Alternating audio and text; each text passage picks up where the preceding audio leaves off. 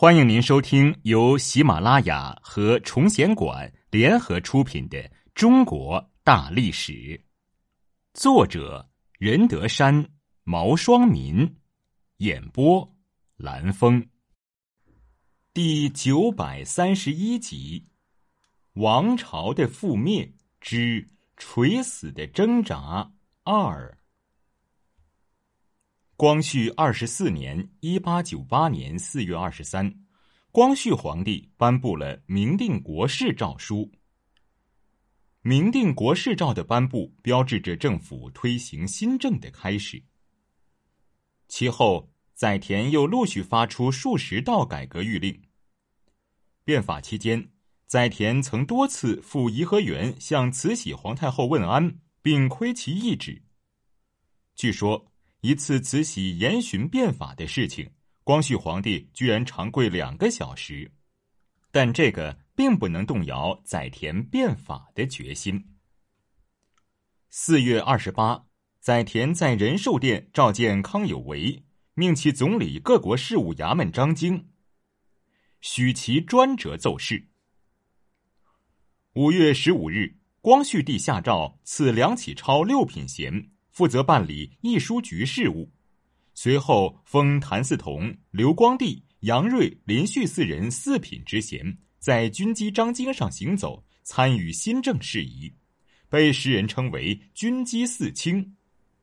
在新政推行期间，光绪帝陆续颁布的诏谕有：废八股取士，自下科始，改试策论，财泰冗员。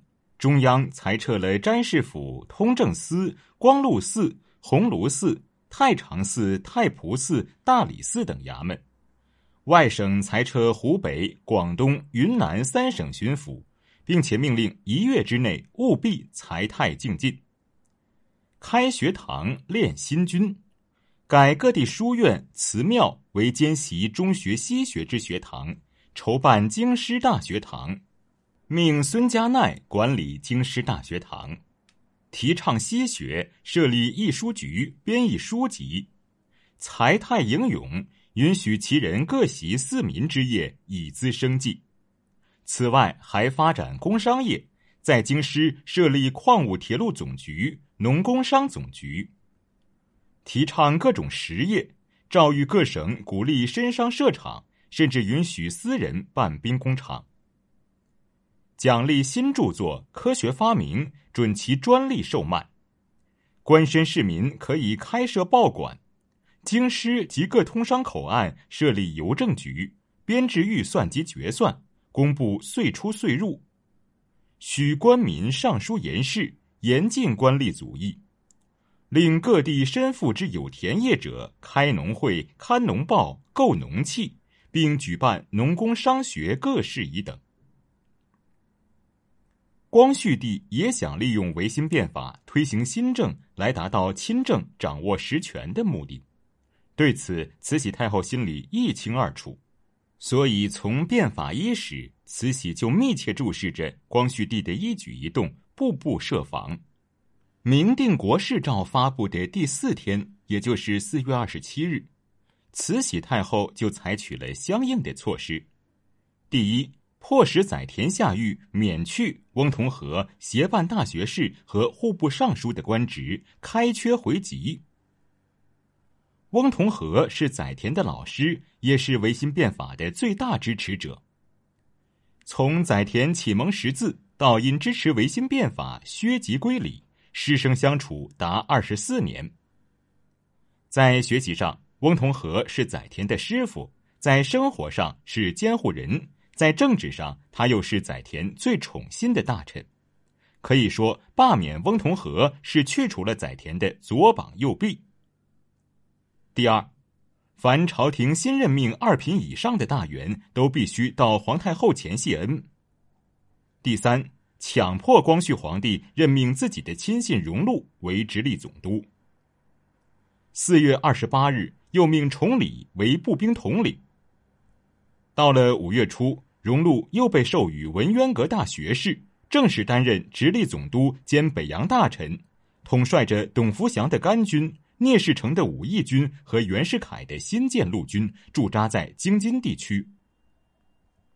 如此一来，原本就没有多少实权的光绪帝势力又大为削弱，而慈禧太后的后党手握重兵，仍然在事实上将光绪帝架空。罢黜翁同龢对帝党犹如釜底抽薪，不仅孤立了光绪皇帝，而且将这一维新派与皇帝之间架起的桥梁拆除了，可以说沉重打击了维新派。翁同龢被罢黜以后。慈禧的亲信原直隶总督王文绍填补了他的空缺，这更是增加了后党在朝廷中的实力。